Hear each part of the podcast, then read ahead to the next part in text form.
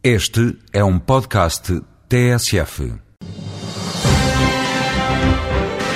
A Comissão Europeia acaba de lançar uma nova política para combater as alterações climáticas. Margarida Marques, diretora da representação portuguesa da Comissão em Portugal, explica na edição de hoje do Voz Europa os pontos principais desta política.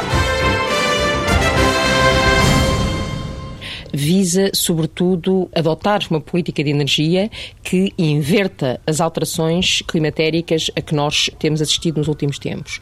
E, fundamentalmente, o que se pretende é uma redução, um aumento significativo da utilização das energias renováveis, ou seja, há uma proposta, há uma meta que em 2020 haja 20% da energia que seja resultado de energias limpas, de energias renováveis. Hoje em dia essa percentagem é de 8,5%, portanto há um esforço significativo a fazer.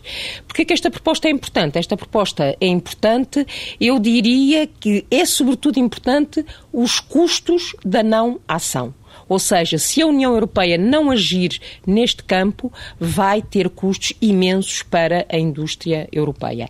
E o que é interessante, evidentemente, é uma proposta da Comissão, mas é uma proposta que é, resulta da colaboração entre o setor da energia, do ambiente e da concorrência. Porque, de facto, está aqui em jogo a capacidade competitiva das empresas europeias no contexto mundial.